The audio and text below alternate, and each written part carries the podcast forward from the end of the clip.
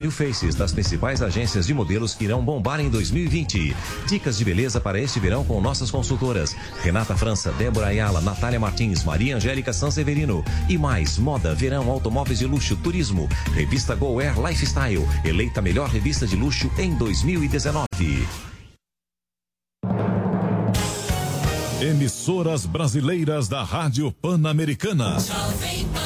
Jovem Pan. São Paulo. AM ZYK 521. 620 kHz. FM 100,9 MHz. Jovem Pan News Brasília. ZYH 709. 750 kHz. Jovem Pan News São José do Rio Preto. ZYK 664. 900 kHz.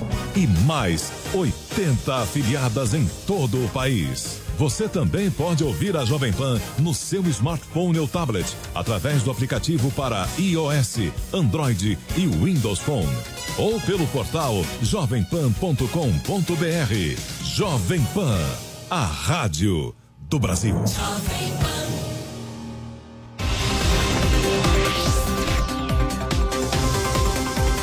Pra cima deles.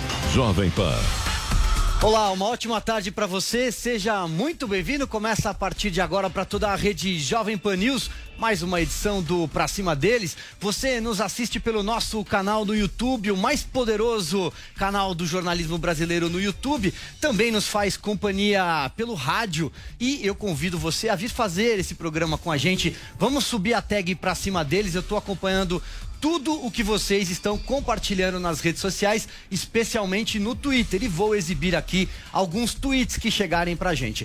Hoje o programa é especial porque tem a presença da ministra da Mulher, da Família e dos Direitos Humanos, Damares Alves, a quem eu cumprimento e desde já agradeço pela gentileza de ter aceito o nosso convite. Ministra, seja bem-vinda. Uma alegria estar aqui. Esse time é poderoso. Olha, só tem gente boa aqui e lá.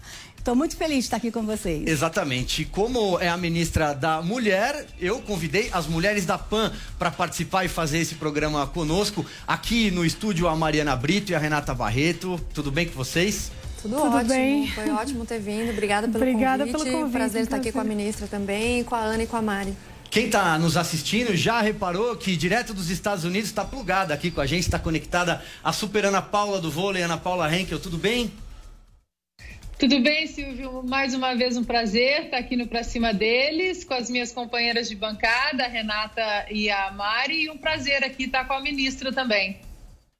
Muito bem, ministra, eu vou então começar aqui o nosso papo com uma pergunta que geralmente eu faço é, para quem está completando um ano de mandato, um ano de gestão, como é o caso da senhora no governo Jair Bolsonaro. O que, que, a senhora apontaria como, olha, essa foi uma grande ação, algo que funcionou nesse primeiro ano de governo e também aquilo que não aconteceu, aquilo que a senhora não conseguiu colocar em prática, seja por falta de tempo, seja por falta de verba, por que não, e que a senhora pretende fazer a partir desse mês de janeiro, ano de 2020 que está começando? Olha, eu acho que o maior avanço foi a gente universalizar o debate sobre direitos humanos, falar com a população. É, infelizmente, a gente, alguns anos atrás, tinha direitos humanos de uma forma segmentada. Hoje está todo mundo falando sobre isso. Tanto é que em pesquisas falam, que eu sou a ministra que as pessoas mais comentam, mais falam. E isso, para mim, foi o maior feito deste ministério: universalizar os direitos e falar com todos sobre garantia de direito. Agora, o que a gente não conseguiu ainda? A nossa grande meta desse grande pacto pela infância. Nós estamos trabalhando muito nisso, inclusive hoje estou em São Paulo com algumas agendas voltadas para esse tema, mas creio que a gente já deu alguns passos bem interessantes passos firmes e a gente vai conseguir fazer essa proteção da infância que a gente tanto sonha. Muito bem, aliás, a senhora citou uh, o dado de, de, referência ao nome da senhora. A senhora foi a segunda ministra depois do ministro Sérgio Moro. Ele que se é, cuide, hein? Um... Ele que se cuide, tá? já fica aí um recado pro ministro, não, pro ministro Sérgio Moro. Um recado, e um, um recado e um convite também. É... Ele que ainda não, não veio aqui ao nosso programa semanal, fica o convite pro ministro Sérgio Moro. Então a senhora, como eu disse, segundo o Instituto Datafolha, é. a segunda ministra é, melhor avaliada Olha, pela população. A gente precisa é, esclarecer esse equívoco. Não sou eu, é a pauta. A pauta ela é extremamente interessante, empolgante, necessária. Então, eu creio que não foi a ministra, foi a pauta da forma como nós apresentamos a pauta para o Brasil. Então, por favor, muito longe de mim é a pauta, é o ministério e eu quero que seja isso de fato. Então, para tratar dessa pauta, eu passo a bola então para Mariana fazer a primeira pergunta, depois a Renata, a Ana e a gente vai batendo bola aqui. Ministra, é um prazer estar aqui com a senhora. Né? Nós que somos as mulheres da PAN, está recebendo uma pessoa que tem feito um trabalho tão legal lá no Ministério. E a minha pergunta para a senhora, para a gente começar esse debate, é sobre é, esse cuidado que a senhora tem tido lá no Ministério com as minorias. As minorias, essa, essa pauta das minorias, por muito tempo foi monopolizada pela esquerda e até mesmo os movimentos LGBT, o movimento feminista, é, sempre se colocaram muito mais ao lado dos governos de esquerda do que qualquer outra coisa.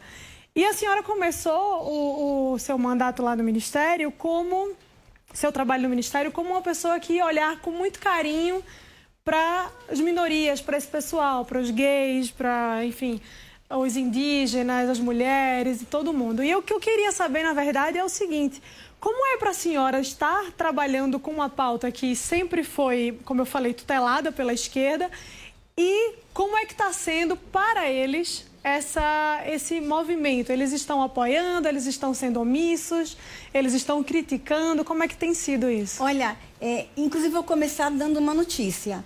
É, Por favor. Das emendas parlamentares que foram enviadas este ano para o meu ministério, a maioria das emendas vieram dos parlamentares de esquerda. Por quê? A, a esquerda tem um, uma familiaridade com os temas, mas a gente está dando o seguinte recado: ninguém é pai e mãe de direitos humanos no Brasil, no mundo. Direitos humanos é, é, é, é bandeira de todos. E sempre houve essa situação assim: os conservadores não protegem direitos humanos. E a gente veio para dizer: sim, a gente protege, a gente quer garantia de direitos para todos. Aí a gente trouxe à luz algum, algumas, alguns segmentos que estavam esquecidos, invisibilizados. Por exemplo, a população cigana. Não se fala de cigano no Brasil e por que não? Nós temos 1 milhão e 200 mil ciganos no Brasil.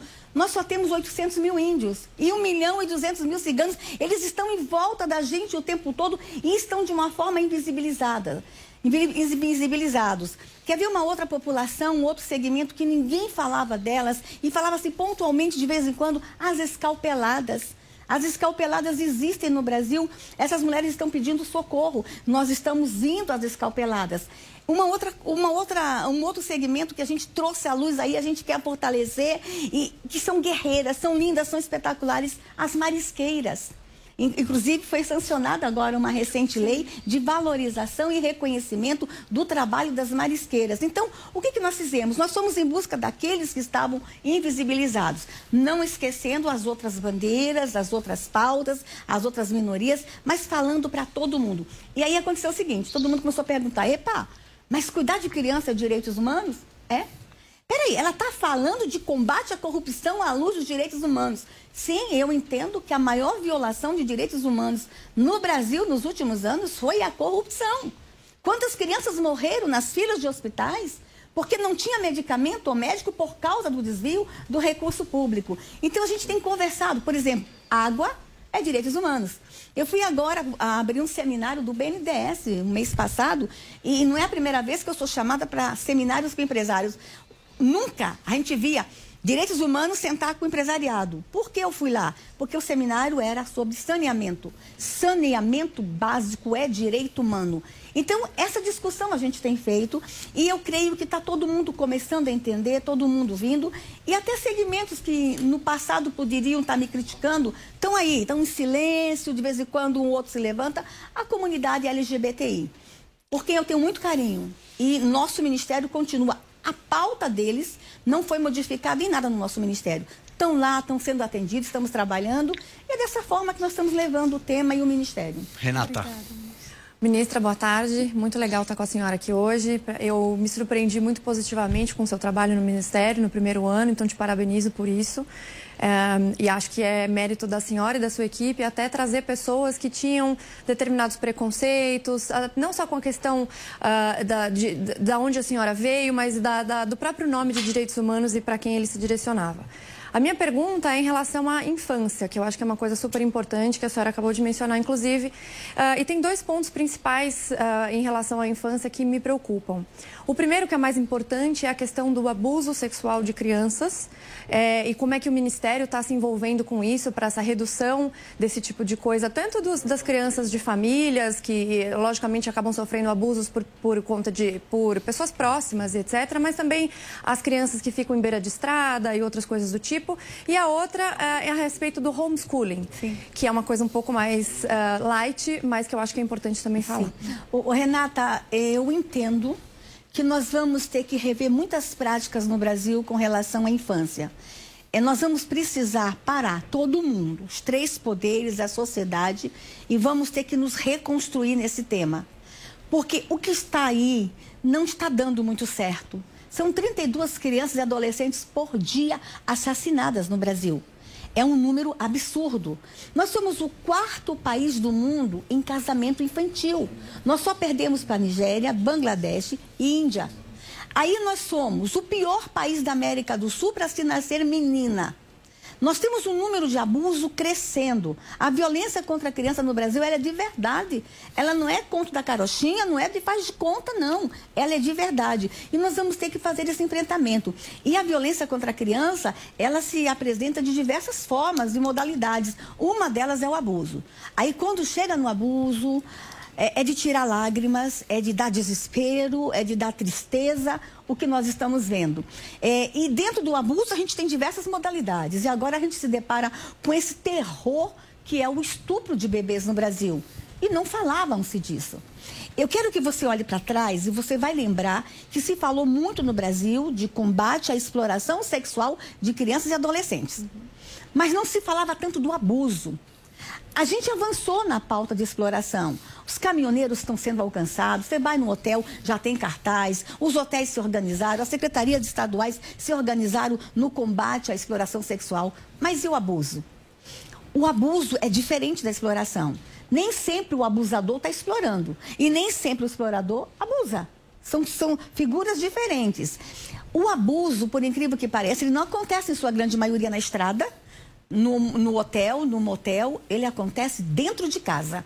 E aí, entenda a minha dificuldade. Sou ministra da família, que estou pregando que a família é a resposta para muito dos problemas da sociedade. Aí, quando eu sento numa cadeira como ministra da criança, é. eu tenho que dizer: oi, o lar virou um lugar perigoso.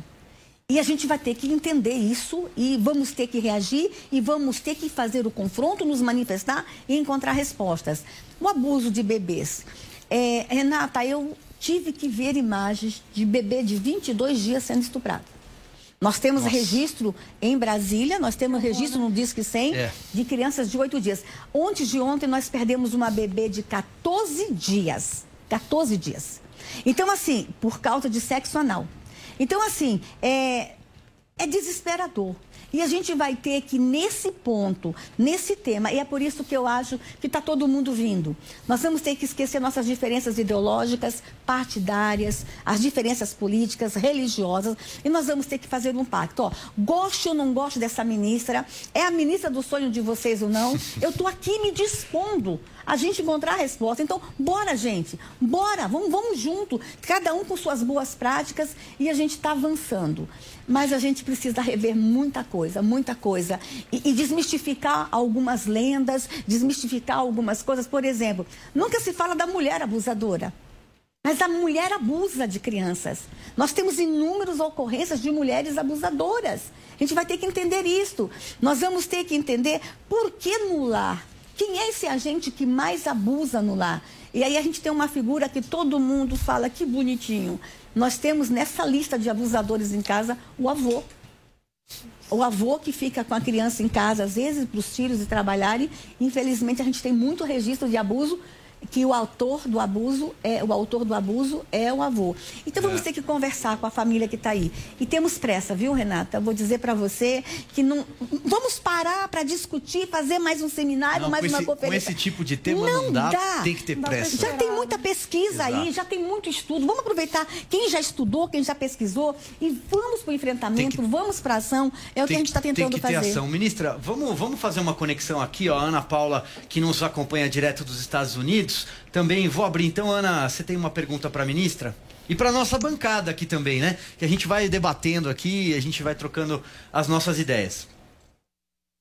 Bom, primeiramente, ministra, quero dar os parabéns ao trabalho que a senhora vem desempenhando junto a, a, esse complicado, né? A gente pode colocar assim, ministério. Eu pude acompanhar uh, o seu discurso no CIPEC em São Paulo em outubro do ano passado e ele foi muito emocionante. Ele foi Uh, ele, eu, a gente pôde perceber que as pessoas estavam muito emocionadas, principalmente em relação quando a senhora tocou nesse assunto é, sobre é, os bebês que são abusados, sobre os bebês indígenas também, né, que são enterrados vivos. Foi um discurso muito cheio de emoção e e eu quero dizer que a senhora está de parabéns e, e, ganhou uma fã ali naquele discurso.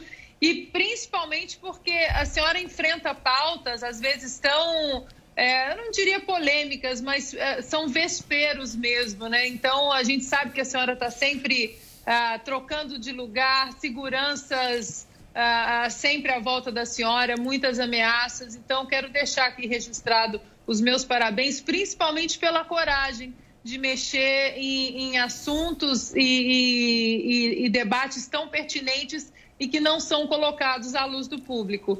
É, ministra, é, a, a, a, minha pergunta para a senhora, ela mexe com duas, assim, teoricamente minorias, que são as transexuais e mulheres. É, o esporte, a gente sabe, e eu estou presenciando muito, uh, mais e mais uh, meninos que se sentem mulheres, e eu não, eu não consigo imaginar as batalhas que, que esses meninos e que esses homens eles têm que travar internamente, psicologicamente, até fisicamente, para se adequarem àquilo que eles sonham, né? como eles se veem uh, com eles mesmos e na sociedade, e fazendo a transição é, para o gênero feminino, mas ah, no caso do esporte, o pilar mais forte do esporte é a biologia humana. São os hormônios, são os músculos. Ah, então, no caso do esporte, é muito difícil a gente apoiar uma inclusão é, é irreal e, e irrestrita uh, para atletas trans no esporte feminino, quando essa inclusão ela começa a significar exclusão de meninas e de mulheres, porque a biologia humana ela é óbvia. Como que a senhora vê essa questão? É, e, e, a senhora vê que isso vale um, um, dedo do Estado em proteção às mulheres, porque a senhora falou logo no começo na garantia de direito. Eu acho que uma garantia de direito nata da mulher é o seu, a sua biologia. Como que a senhora vê esse assunto? Ô, Ana, eu tenho acompanhado esse debate de longe. É, mesmo porque quando a ministra se manifesta com relação ao tema gênero, tudo é muito, é, tudo é muito polêmico. Mas nesse tema específico, eu estou com as mulheres, acompanho o seu debate, acompanho as suas reflexões e concordo com você é, nós temos uma diferença biológica. É, não importa o estado em que ela se sente, como eles falam, se sentem mulher agora, mas biologicamente eles são superiores às mulheres. Gente, ó, não existe essa coisa de igualdade entre homem e mulher quando a gente vai para o campo da biologia. O homem é forte. Gente, é, é, nós mulheres não vamos conseguir por muito tempo carregar um saco de cimento nas costas.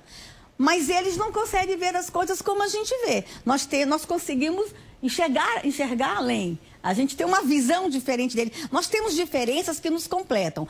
Quando vai para essa tua seara, para esse teu campo, eu estou com as mulheres. É injusto com as mulheres competirem com uma trans que biologicamente herdou força e herdou patrimônio físico de homem. Eu acho que as mulheres têm razão. Continue na tua luta. Eu não sei se o Estado pode interferir, porque é um debate que ainda está a nível ali do esporte. Acredito que é um debate ainda iniciante, um debate que se inicia. Dá para todo mundo sentar, conversar e encontrar uma saída. Mas continue debatendo sobre isso e eu estou com as mulheres nessa questão. Ministra, é, como disse a Ana, a senhora mexeu em alguns vesperos, né? Para muita gente, o vespeiro da vez é a, uma iniciativa é, por parte do, do, da pasta da senhora, do, Cinto de do, castidade. do Ministério. Vai, abre o jogo. Vai. Ah, eu ia minha usar, pergunta. eu ia usar outro termo, mas a gente pode ir lá. Muito bem, que seria o quê? Seria é, uma ação é, complementar a outros métodos contraceptivos para tentar é, retardar a iniciação sexual é, das meninas. A gente sabe que a gravidez precoce é um mal, especialmente quando se trata de família de baixa renda, que vive em periferias, quando muitas vezes essas meninas sequer têm família. Sim. Né? Então, mas esse, esse é o vespeiro da vez. Para muita gente Aham. Vamos é, falar do teve vespeiro. crítica e tal. Então eu queria que a senhora Vamos falasse é, do programa, agradeço- da iniciativa e também respondesse aos seus É, críticos. eu agradeço a emissora de estar me perguntando sobre isso. Vocês, é, é, eu passei por aqui, eu consegui esclarecer um monte de polêmica em torno do meu nome em outro programa. E eu quero agora aproveitar os microfones dessa emissora que eu tanto amo. É o seguinte: primeiro, não tem nenhuma guerra contra os outros métodos. Os outros métodos serão, nós continuaremos falando deles, necessário falar deles. A gente quer apenas acrescentar aos outros métodos uma outra iniciativa, que é retardar o início da relação sexual no Brasil. E vamos falar de números, vamos trazer aqui dados, porque falam que eu estou falando sobre isso sem dados. Eu estudo esse tema há mais de 20 anos. A Unicef divulgou recentemente uma pesquisa, escutem só o que tem por trás de tudo isso. A Unicef divulgou recentemente uma pesquisa que a idade média para o sexo dos meninos no Brasil já foi para 12 anos. 12? 12, a idade média, acho que é 12,4, 12,9. E as meninas 13,4. Peraí. Então, a idade média é essa, mas o Código Penal fala que é proibido relação sexual abaixo de 14 anos. E aí, então vamos mudar o Código Penal. Aí no Senado a gente já tem uma proposta, PLS 236 de 2012, a reforma do Código Penal. O texto original diz o seguinte: diminui a idade do consentimento de 14 para 12. Não foi votado ainda. O relator deu um voto, um, é um parecer contrário, mas está lá, original, pode voltar o texto original. Então vamos diminuir o consentimento para 12. Só que daqui dois anos, a Unicef vai divulgar um outro relatório que o menino diminuiu para 11 e a menina para 12. Ah, então vamos mudar o Código Penal, vamos diminuir para 10. Eu vou, por conta disso, indiretamente, legalizar a pedofilia no Brasil. Eu quero chamar a atenção dos pais para isto. E depois o seguinte: quando se fala da relação precoce, do início muito cedo da relação, se falam de duas coisas: a gravidez precoce e DST. Mas não se fala das outras consequências. Por exemplo, depressão. Por exemplo, autoestima lá embaixo. Por exemplo, automutilação. Por exemplo, outras doenças biológicas. Posso abrir o verbo? Claro, Pode. Por claro. exemplo, se fala de DST, mas esquecem de pensar que uma menina de 12 anos não tem o canal da vagina preparado para ficar ao longo de um ano com oito, nove parceiros. Ministra, oito, nove parceiros no ano, eu estou sendo gentil. Eu estou sendo muito gentil com os números. Nós temos informações e temos pesquisa. Tem meninas, por exemplo, que em baile chegam a ficar com oito numa noite. Essa é a realidade que está posta. Não veem os ólogos e ólogos que se estudam de trás de uma mesa, de trás de uma escrivaninha, dizer para a ministra que está lá no chão de fábrica que isso não existe. Existe. As meninas e os meninos estão tendo relação cada vez mais cedo. Nós estamos falando Tudo que a dos gente quer- primeiros anos da adolescência, Gente! quando não, da transição ainda da Gente, puberdade corpo para a sendo adolescência, né? formado. Eu- posso abrir o O menino, Deve, de, à menino de 12 anos. fica à vontade, só está em casa, Vamos pensar no reto, no canal deste menino de 12 anos, sendo possuído por um adulto três vezes por semana. Vocês têm ideia do estrago biológico no corpo deste menino? Então eu estou falando de saúde pública, gente. Então o que, que eu quero? Vamos sentar com o adolescente e dizer: olha, se fizer sexo, tem a camisinha, tem a pílula. Para que os maiores aí que estão falando, tem o DIL. Mas eu queria falar de uma outra coisa. Vamos retardar o início dessa relação? Vamos ter uma outra atividade? Vamos brincar mais? Vamos nos divertir mais sem necessariamente ir para a relação sexual? É, é, alguns ginecologistas nos procuraram, a gente não está trabalhando sozinho com isso, não. Ginecologistas estão vindo com a gente, pediatras estão vindo com a gente. Eles disseram que às vezes chega uma menina de 13 anos grávida no consultório, 14, e quando começa a conversar com a menina, ela fala o seguinte: Ah, eu nem queria ter ido para a cama nessa noite. Mas por que vai? Há uma pressão. Se você não for, você não é bonita, não é desejada, não é linda, está socialmente excluída. Então vamos falar o contrário, olha, não ficar também é legal. É possível não ficar. Vamos retardar um pouquinho? Então, tudo que a gente quer é uma conversa com os adolescentes. Aí vem os zoólogos dizendo, não, porque ela é religiosa. Gente, por favor, esqueçam que eu sou religiosa. Eu adorei os zoólogos. Gente! Adorei. Eu vou começar a usar. Gente, esqueçam. Quer dizer que se eu fosse. Um, se aqui tivesse uma outra ministra que não é religiosa, o debate é legal, ministra. Mas é tudo um preconceito achando que eu quero impor no Brasil uma conduta moral religiosa. Gente, por favor. Vem conversar comigo. Vamos ver números, vamos ver dados. E é o seguinte, ó. Pode espernear os ólogos. Os pais e mães estão concordando comigo. Pergunte para um pai de uma menina de 12 anos se ele não quer ouvir exatamente isso que eu estou falando. Eu passo na rua, olha, ólogos, eu passo na rua e estou sendo aplaudida, eu estou ouvindo o povo. Chega da gente induzir nossas crianças para o sexo cada vez mais cedo. Eu só quero conversar sobre isso. Se o adolescente disser, ó, ouvi a senhora, mas eu optei por começar a fazer sexo com 11 anos. É entre ele e o pai. A gente não vai fazer nenhuma interferência. A gente só quer uma outra conversa. Ministra, mas isso dá certo? Dá. Nós temos pesquisas dizendo que dá que dá muito certo a gente conversar. Tem, nós temos experiência nos Estados Unidos, nós temos mais sete países do mundo que estão falando sobre isso. Agora é o seguinte, a ministra é louca, mas o que está aí não está dando certo. O que está aí não está dando certo. A gravidez precoce tem aumentado no Brasil. Então me deixa, por favor, fazer um experimento. Eu não vou, eu não vou violar nenhum corpo de nenhuma criança. Eu só vou dizer, espera um pouquinho. Violar corpos no Brasil pode, é tá? contrário, né? É. Só quero dizer, espere um pouquinho. E outra coisa, gente, nós queremos falar sobre afetividade. Trazer o sexo para o campo da afetividade. Ficar só por ficar. Cadê o amor? Cadê a alma gêmea? Vamos começar a falar sobre isso? Então tá aí, gente, o debate está posto. Nós não estamos invadindo ninguém, nós só queremos dar uma opção. Ó, oh, tem isso, mas tem isso aqui também. Bora conversar sobre isso? É só isso. Muito bem. Muito bem. É, ministra, é, vamos dar uma espiadinha em quem está fazendo esse programa com a gente, quem está subindo a tag para cima deles. Vamos lá, vamos colocar aqui é, no telão, vou dar uma espiada. Olha só, para cima deles, nem é uma pergunta, mas um recado, um abração bem apertado e um beijo para a ministra Damares, o Reinaldo. Mais um, gente. O Tarso está dizendo, ministra, a senhora faz um bom trabalho, foi covardemente atacada por sua convicção religiosa. A ministra falou um pouco sobre isso agora há pouco. A Rose, eu mando um parabéns, acho uma mulher brilhante, dá tempo de mais um? Só manda um beijo para a ministra do Mantovas. Pois é, ministra, você vê que muita gente aí é, é, é, Oi, parabenizando o trabalho. Aí, se a senhora quiser deixar um, re... senhora quiser deixar um recado aí para quem está nos assistindo. Eu, eu quero deixar assim, um recado, que isso fique bem claro. Nós estamos fazendo um trabalho muito sério. Não tem aloprados no nosso ministério. Nós temos uma equipe técnica extraordinária. Olhe o currículo dos nossos assessores, olhe o currículo dos nossos secretários. Nós ficamos até de madrugada estudando, buscando soluções. Não existe aloprados naquele ministério. Tem pais, mães, jovens, todo mundo muito preocupado preocupado com essa nação. Acredite em nós, e nós não vamos descansar.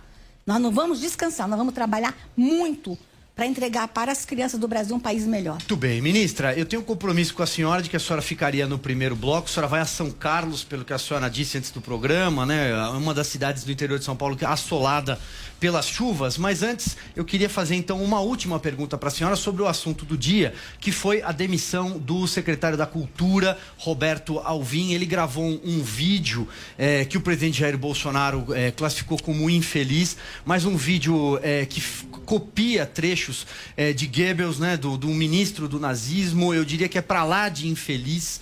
É, é, eu diria até que foi um ministro, um secretário que foi demitido pela sociedade brasileira, porque em todos os aspectos políticos e em todas as gamas da sociedade, inclusive apoiadores do governo, criticaram a ação e o presidente, portanto, o demitiu. Eu queria a avaliação da senhora sobre esse episódio. É, eu queria falar de Alvin. Eu tive com Alvin quatro ou cinco vezes e confesso que eu gostei de Alvin. Eu tive a oportunidade de abraçar Alvin, gostei dele. E o que aconteceu me surpreendeu muito. Me surpreendeu muito o que aconteceu hoje. O presidente tomou a decisão certa. Eu quero ter uma oportunidade de conversar com Alvin sobre isso. É, a gente não merecia isso. O Brasil não merecia isso. Quero conversar com ele, mas já tenho informações de bastidores, de assessores dele, de que ele não conhecia o texto, que alguém escreveu o discurso para ele. Então, eu, eu, quero entender isso, mas a posição do presidente foi acertada por quê? A gente tem que dizer claramente para o Brasil, para o mundo, nós somos contra todo e qualquer, toda e qualquer apologia ao nazismo. Nós somos contra toda e qualquer apologia a qualquer regime ditador no mundo. Então, assim, a posição do presidente foi acertada. Por mais que tenha doído no presidente, porque Alvin tinha causado uma boa impressão inicialmente, a posição do presidente é acertada. Parabéns, presidente. E agora vamos caminhar para que se escolha um grande secretário de cultura, porque eu estou preocupado com a cultura. Eu quero trabalhar a cultura junto conosco, porque é na cultura que eu posso discutir esses temas todos, né? Então, vamos caminhar e eu lamento profundamente o que aconteceu ontem, hoje, com esse vídeo, a divulgação desse vídeo. Muito bem, então quero agradecer mais uma vez a gentileza, a ministra, de ter comparecido aqui, dado essa entrevista nos novos estúdios da Jovem Pan. As portas Já estão acabou? sempre abertas. Eu vou fazer um break. Posso mandar um abraço para Ana? Pode, Ana, a, senhora pode até, a senhora pode até ficar mais um te bloco amo, com a gente, Ana. se a senhora quiser. Não, nós estamos Obrigada, ministra. Firme aí, Ana. Posso convidá-la a ficar mais um pouco, então, no programa? É que eu, eu tinha compromisso que a senhora tinha que viajar. Não dá, não, por causa da tá... Eu tenho que ir para São Carlos é. e vou a Osasco também. Então tá. Estou nessa correria. Pena. Tá? Mas eu quero voltar. Tá. Menina, sou uma alegria. Mariana, tu é Obrigada. Obrigada, ministra. Obrigada, Parabéns pelo amor, trabalho. Obrigada. Parabéns. Obrigada. É, eu também te admiro demais. As mulheres da, da dessa PAN. rádio, as mulheres da PAN são fera. Que Deus abençoe vocês e a todos que estiveram acompanhando. Olha, nós vamos trabalhar muito 2020. Nós queremos um Brasil diferente, as crianças protegidas, as mulheres protegidas. E acompanhe o nosso trabalho. Com certeza. Obrigada. Obrigada, Obrigada senhora, senhora ministra. Muito bem, a gente vai, portanto, fazer uma janela comercial, mas não sai daí não, porque na sequência, no próximo bloco, a gente vai debater, inclusive, esse caso envolvendo Roberto Alvim com as mulheres da PAN. Até já. Pra cima deles. Jovem Pan. A notícia que você quer saber. A notícia que você precisa saber. 24 horas com você. No seu rádio e na internet. Jovem Pan. Jovem Pan News. Enriquecimento de urânio no Irã é maior do que antes do acordo nuclear. A declaração foi dada nesta quinta-feira pelo presidente do país, Hassan Rouhani. O líder iraniano, no entanto, não explicou se a produção do urânio enriquecido é atualmente superior ao período que antecede o compromisso firmado em 2015. O tratado determinava que o Irã não poderia ultrapassar o limite de 300 quilos de armazenamento de urânio. O país deveria ter também um enriquecimento máximo de 3,67%. Em troca, seriam suspensas as sanções econômicas ao Irã. O acordo foi assinado juntamente com China, Estados Unidos, França, Reino Unido, Rússia e Alemanha. Porém, em 2018, o presidente americano Donald Trump abandonou o pacto com a justificativa de que o Irã seguia desenvolvendo armas nucleares. Com isso, Washington retomou as sanções a Teherã. A retomada das restrições americanas fizeram com que o Irã passasse a descumprir pontos do acordo, aumentando atividades nucleares. Alemanha, França e Reino Unido repudiaram a ação. As tensões entre Irã e Estados Unidos aumentaram após o ataque americano que resultou na morte do general iraniano Qassem Soleimani. Apesar do conflito entre os dois países, o presidente iraniano disse que trabalha diariamente para impedir que uma guerra aconteça. Hassan Rouhani afirmou também que rejeita um novo acordo nuclear, mas que o diálogo entre o Irã e o mundo ainda é possível. Jovem Quer ser uma pessoa bem informada? Eu tenho uma novidade para você. Agora você pode receber todo o conteúdo exclusivo da Jovem Pan diretamente na sua caixa de e-mail. Assine nossa nova newsletter e tenha acesso ao melhor conteúdo de política, economia, esportes e entretenimento diariamente às 10 horas da manhã, logo após o Jornal da Manhã. Para se inscrever é fácil. Acesse jp.com.br cadastro e informe seu e-mail. Veja como é fácil ser uma pessoa bem informada. Você é empreendedor? Sabe como funciona o mundo das startups? A Jovem Pan e a Tabasco Filmes apresentam O Anjo Investidor. Pela primeira vez no Brasil, em jogo, um fundo de investimentos no valor de 5 milhões de reais. João Kepler, eleito o melhor investidor anjo do país por três anos consecutivos, traz 13 startups nesta primeira temporada. Muita emoção, desafio e superação. E é claro, dinheiro. O Anjo Investidor. Assista em youtube.com barra O Anjo Investidor. Você não pode perder.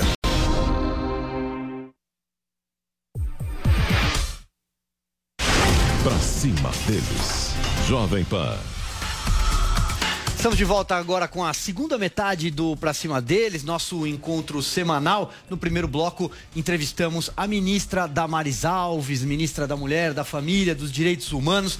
Para você que está chegando agora, que está nos assistindo a partir de agora, ou está nos acompanhando pelo rádio, muito bem, todos esses trechos, os principais trechos da entrevista estarão disponíveis em jp.com.br, aliás, onde você também nos assiste. É a força do streaming e também no nosso canal no YouTube, nas demais redes sociais, com conteúdo extra, com imagens captadas aqui no estúdio, tudo disponível para você a partir daqui a meia horinha, já está lá no final do nosso programa. Como eu encerrei o bloco anterior falando sobre a demissão do secretário de Cultura, Roberto Alvim, ele exibiu um vídeo, ele falava de um festival de artes, mas ele copiou frases de Goebbels, né? Um dos ideólogos do nazismo. Isso caiu muito mal, isso repercutiu mal em todos os segmentos da sociedade brasileira, na classe política. Como eu falei é, no final do bloco anterior, parece que ele foi demitido pela sociedade brasileira. Vamos primeiro, antes de abrir o debate aqui com as mulheres da PAN, eu quero primeiro exibir um trecho da fala dele. Vamos lá. A arte brasileira da próxima década será heróica e será nacional. Será dotada de grande capacidade de envolvimento emocional e será igualmente imperativa, posto que profundamente vinculada às aspirações urgentes do nosso povo. Ou então não será nada. Anulado aqui pois é, Robert... além da frase né, de, utilizada por, por, no discurso é, de Goebbels, também tem ali uma trilha sonora, para quem acompanhou, de Wagner, né, que era é, o compositor favorito de Hitler, né, e, e, por aí vai. Nada contra quem gosta de Wagner, compôs muita coisa bacana, mas há toda uma estética naquela, né, nesse filme nazista, né? Isso a gente não pode negar. Vamos abrir então a discussão. Vou começar com você agora, Renata. Bom, o que eu acho disso em relação a, a, a, esse secretário de cultura são duas, das duas uma. Ou ele realmente ele não serve para ser não servia para ser secretário de cultura, porque olhar aquela peça e não ter visto o mau gosto do que se trata, né, e não conferir um texto a que ele é passado, eu jamais leria um texto que eu não saberia de onde veio, quem escreveu.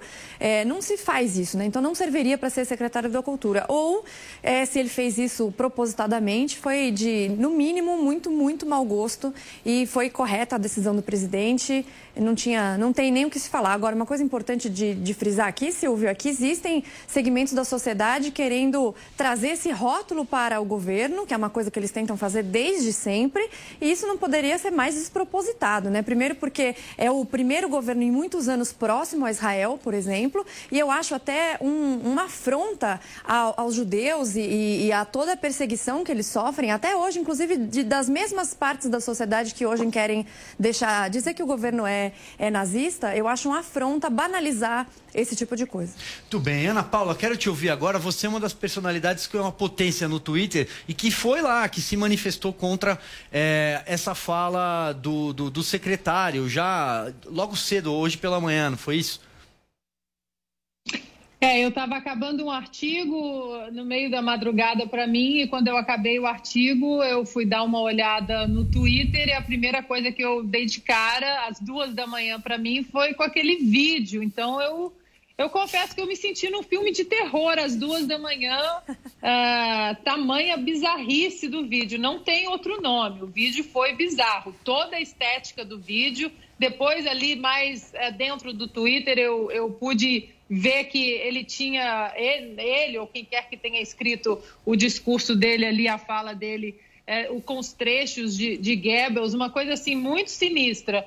É, como a Renata muito bem colocou, eu acho que um secretário de cultura que não checa, primeiro, o que o está se falando, o que vai se colocar no discurso e depois a estética toda, o contexto todo de um vídeo que ficou mórbido, ficou bizarro e faz essa referência aí ao nazismo, que é uma coisa que, principalmente esse governo que é tão próximo de Israel, a gente vê é, várias fotos de Bolsonaro lá no muro, os filhos viajaram, a família tem uma proximidade é, com Israel.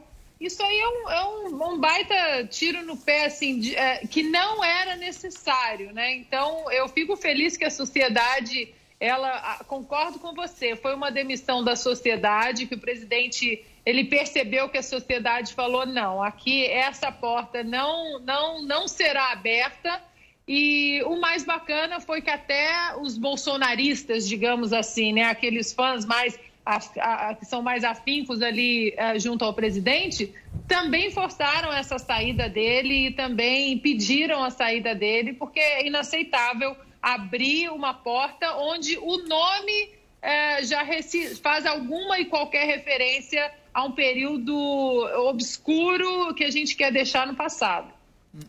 Pois é. E nas primeiras horas da manhã, quando ele se manifestou, ele falou, deu entrevista para rádios, deu entrevista também para o portal do Estadão, que eu me recordo.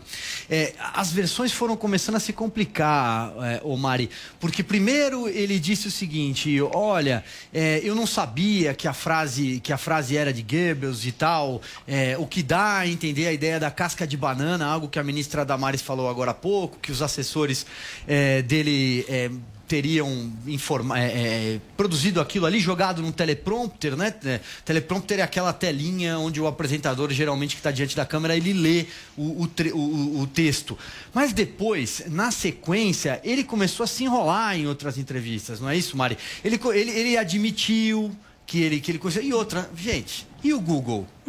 Ele não colocou o discurso que ele ia ler como secretário de Estado no Google, se é que de fato ele não conhecia né? Porque o próprio radar, coluna é, da Veja, também trouxe uma nota hoje, na qual diz que antes de, de, da gravação começar, ele brincou com assessores falando assim: olha, eu vou parecer meio nazista nesse vídeo, né? É uma história para lá de mal contada. Vai tarde esse secretário. Diga lá, Mari. É, uma história muito mal contada e o que aconteceu é inadmissível, é de extremo mau gosto isso. Não dá para a gente tolerar, não dá para passar a mão na cabeça. Não dá para suavizar o que aconteceu, porque é grave, é uma coisa que, que é grave e a gente precisa ficar atento a isso. Mas eu queria chamar a atenção para uma coisa que, para mim, foi muito interessante, foi a rapidez com que isso se resolveu. E eu chamo a atenção para esse fato porque eu quero levantar aqui, né, para os nossos ouvintes e para o pessoal que está assistindo a gente também, a importância da gente policiar né, o governo, policiar as pessoas que estão lá cuidando do nosso país, porque é importante que a gente fique sempre é, vigilante. E foi exatamente esse movimento que aconteceu de todo mundo nas redes sociais. O pessoal se mobilizou, né? houve uma mobilização geral ali. Como a Ana falou, até mesmo os bolsonaristas mais raízes se posicionaram contra. Então, foi exatamente essa mobilização que fez com que o presidente rapidamente é, agisse com relação a isso e demitisse o, o Alvim.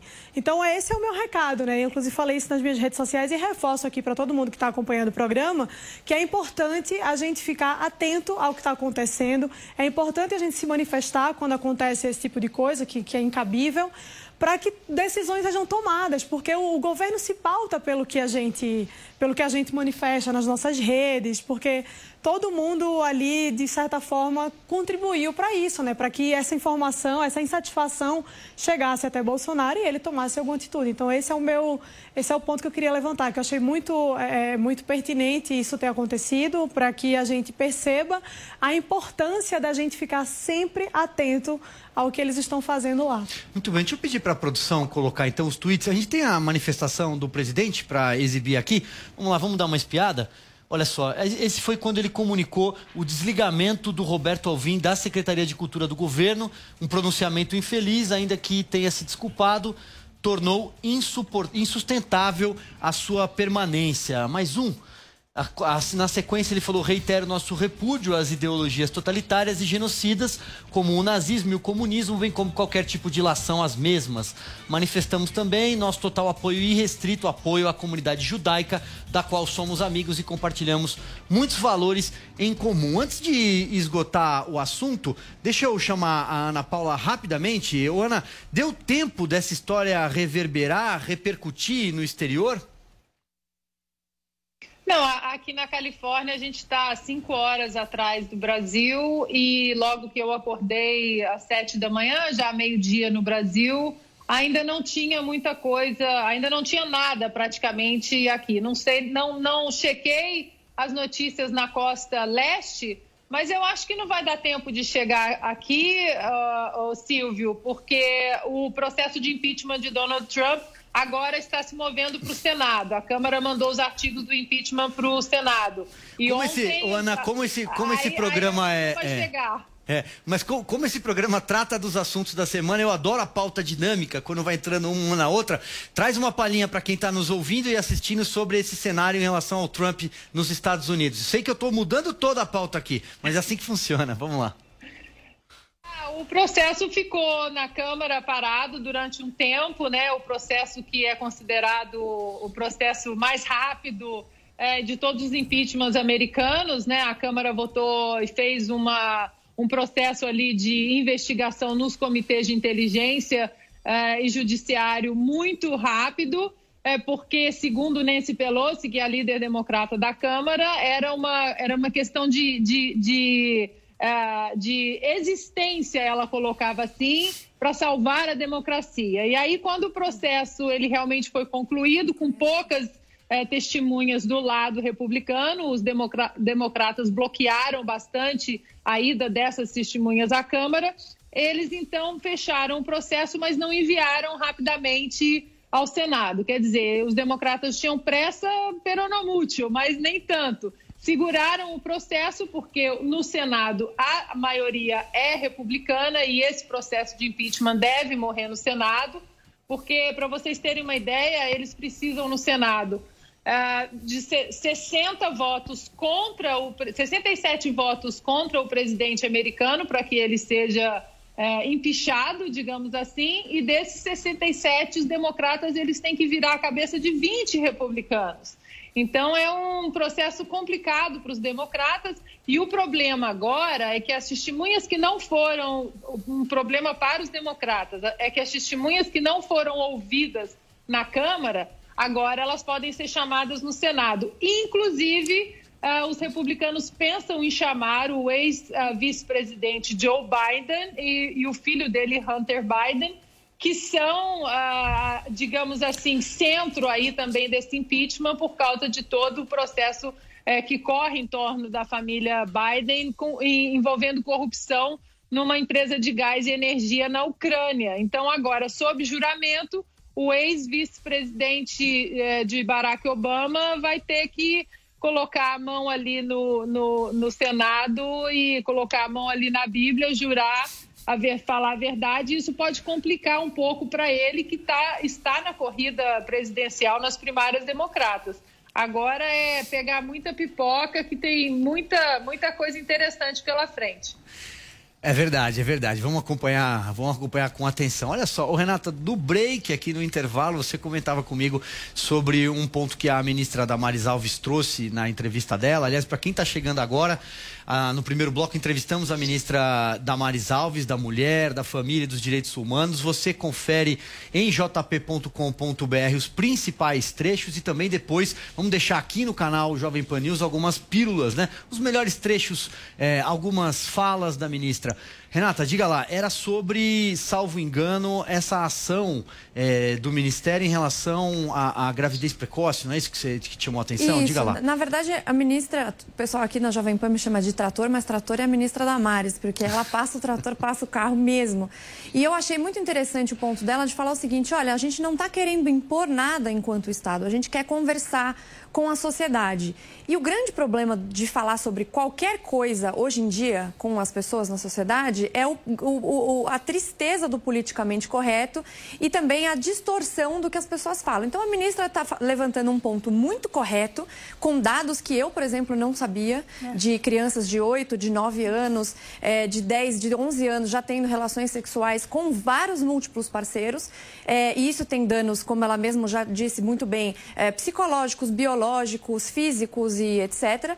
E a gente conversar sobre isso com a sociedade, e eu acho que tem um trabalho muito importante a ser realizado entre o Ministério da Ministra Damares, com o Ministério da Justiça uh, e outros ministérios, né? Mas culturalmente falando, como é que a gente resolve esse problema? Porque educação não é a escola que vai ter que fazer, é uma junção de escola com os pais em casa. Então é toda uma conscientização da sociedade a respeito disso, de como a criança tem que ser criança, é, como é que a gente pode deixar com que as crianças tenham uma infância melhor, possam brincar mais, possam estudar mais e, e não ir para baile funk de repente para fazer esse tipo de coisa. Então esse tipo de conversa, essa essa manifestação da ministra para conversar sobre esse assunto é extremamente válida e é algo que preocupa todo mundo. Ela falou converse com o pai, converse com a mamãe. Eu não sou mãe e eu tenho essa preocupação porque porque eu não quero que a, a geração futura, que vai ser a geração que vai estar tá dominando todo o Brasil quando eu estiver mais velha, seja essa geração que foi que começou de, repente tão cedo. Claro, responsabilidade sempre vem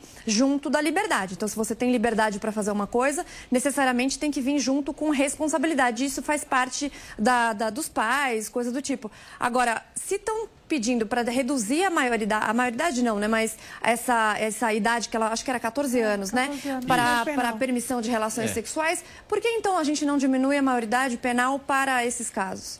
Então, assim, responsabilidade e liberdade andam juntas. Então, eu acho que as crianças são crianças e, tanto no âmbito penal quanto em qualquer outro, a gente tem que levar muito a sério. É, eu quero esticar um pouquinho esse assunto, quero ouvir também a Mari e a Ana, porque é um assunto importante e é, é uma das polêmicas da vez. Isso aí, nas redes sociais, ao longo da semana, é, foi um do assunto, para usar o linguajar, que bombou, né? Muita gente comentando e muita gritaria. Muita gritaria dos ólogos, vou usar a expressão que a ministra muito usou bom. agora há pouco, porque, não, onde já se civil querer interferir na idade que a menina vai ou não vai começar é, a, a, a, sua iniciação sexual. É que, para além dessa discussão, tem um pano de fundo interessante. A Renata falou assim: olha, eu não sou mãe e tal, mas não precisa ser mãe nem pai para querer cuidar de meninos e meninas que são o nosso futuro, são as gerações do futuro. E quando a gente está falando é, desses números que a ministra trouxe, por exemplo, e aí passo a bola para vocês, a gente está falando muitas vezes, da, a maioria da, da, da, população é pobre, é de baixa renda, vive na periferia. É, quando, se, quando tem família, às vezes ela não tem nem família. Isso vai comprometer é, a saúde dela, vai comprometer a saúde mental, é, com depressão e por aí vai, como, como também foi citado no bloco anterior, e vai comprometer comprometer o futuro dela. Né? Então, se isso já compromete o futuro de uma menina de uma classe mais alta, que tem condições de estudar, de ter uma escolaridade é, vasta pela frente, o que dirá nas periferias, nos rincões desse Brasil? O que, que você acha? Quero te ouvir, Ana. Bom, é, é, eu, a ministra não está aí, mas eu quero deixar registrado mais uma vez o, o, o, meu apreço, assim, a minha admiração pela coragem dela no CIPEC o ano passado, em outubro, em São Paulo, de vários ministros que estavam ali no evento, ela tinha três vezes mais seguranças à volta dela. Ela sempre muito, uh, todos muito preocupados com a segurança dela, porque é uma ministra que mexe em vários vesperos como esse. E acho que a gente tem que uh, começar a discutir uh, alguns pontos que ela dá essa força para ela de discutir, trazer à luz do debate alguns pontos importantes que ela colocou aí. E um fato interessante aqui dos Estados Unidos é, é que uh, recentemente, eu não sei de, ao certo quantos anos atrás, uh, foi passada uma lei no Congresso que todo pedófilo que tivesse a, é, a, a que fosse é, mandado à prisão, julgado e condenado como pedófilo, todo documento após isso ele tem a marcação de que ele é um pedófilo. E aqui nos Estados Unidos também, é, as próprias comunidades, você é obrigado a divulgar onde a, a região que eles moram. Então, as pessoas. É, isso isso a, a, acaba coibindo também ações né, de possíveis pedófilos, porque você fica, eles ficarão marcados para sempre na sociedade.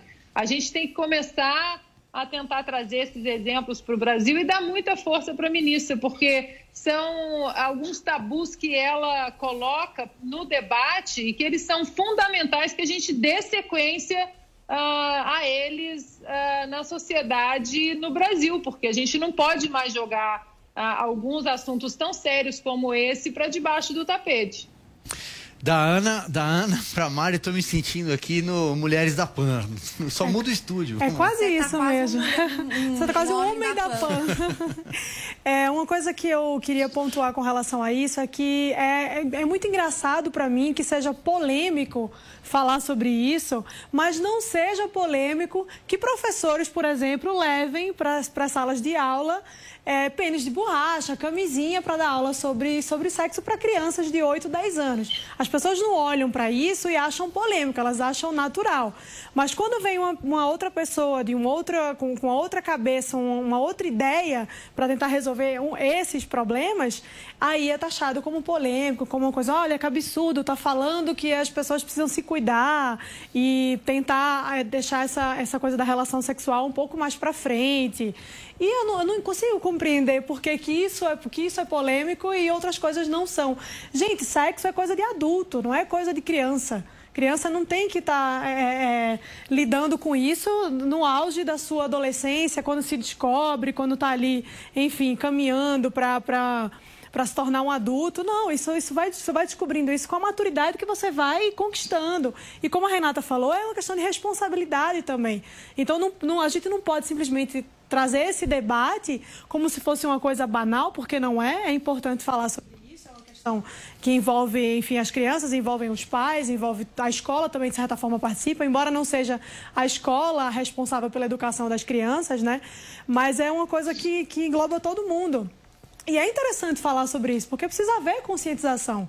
E eh, quando a ministra fala sobre isso, ela está coberta de razão. É uma pena que isso seja visto como uma coisa tão polêmica, uma coisa de outro mundo. Isso deveria ser é, é, conversa do, do, jantar em casa dos pais com os filhos. Né? Olha, você tem que se cuidar. Não é a hora de você pensar sobre isso. Você tem que estudar. Você vai primeiro crescer, amadurecer.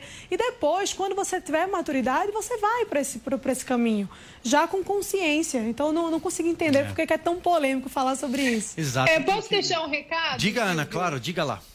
Acho que o recado que a gente também pode deixar é uma coisa que eu vivi muito em relação a, a, esse aspecto, a esse assunto de transexuais no esporte feminino, é que hoje, quase dois anos depois de, de quando eu iniciei esse assunto, que eu coloquei esse debate mais ali uh, sobre os holofotes, com dados, com uh, políticas antidoping, com dados hormonais, físicos, biológicos, científicos, enfim.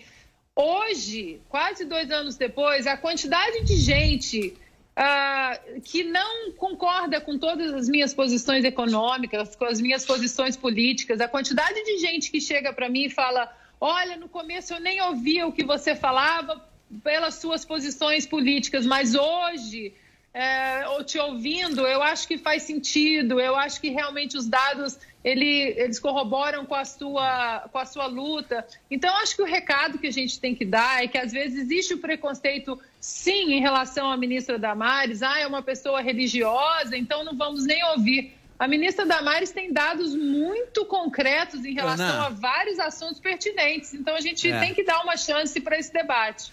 Ana, eu acho que a gente podia ficar falando aqui mais meia hora, mas a produção me avisa que infelizmente chegou aquela hora chata, a hora de se despedir. Quero deixar um beijo para você, obrigado, viu? Um beijo, gente. Um prazer estar aqui com vocês. Renata e Mari, muito obrigado. Terça-feira vocês estão lá às 8 horas ao vivo, é isso? Isso mesmo. Ao vivo não, a gente está gravando por enquanto, É. né? Mas estaremos lá. Obrigado pelo convite novamente. Um beijo para Mari e para Ana, minhas amigas e colegas de bancada. É isso aí, muito obrigado a você pela sua companhia, pela sua enorme audiência. Sexta-feira que vem tem mais pra cima deles. Até lá.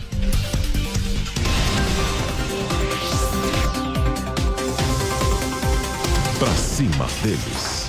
Jovem Pan. Ouça a Jovem Pan a toda hora e em qualquer lugar. Com o aplicativo da Pan, você pode assistir mais de 12 horas de programação ao vivo, jornalismo de primeira, política e tudo sobre o seu time do coração. Ouça a Jovem Pan News, a Jovem Pan FM e as afiliadas da Pan de todo o país. Tudo ao alcance de um toque. Baixe agora. É o do ícone vermelho, disponível para todos os smartphones. Jovem Pan News. O governo federal diz que vai resolver o problema que tem impedido a liberação do seguro-desemprego de trabalhadores em todo o país até o dia 22, próxima quarta-feira. Desde a segunda quinzena de dezembro, o saque imediato das contas do FGTS tem atrasado o pagamento do benefício. A falha afetou todos os demitidos sem justa causa. A questão é que, quando o trabalhador pede o seguro-desemprego, o sistema deveria informar que o registro mais recente no extrato foi o da demissão sem justa causa, que dá justamente o direito ao benefício temporário.